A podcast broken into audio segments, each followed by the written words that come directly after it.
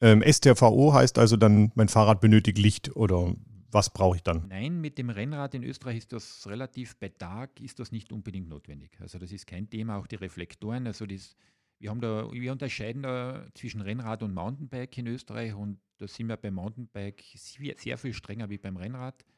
Und bei Tag kann man damit mit relativ wenig Reflektoren und Licht auskommen.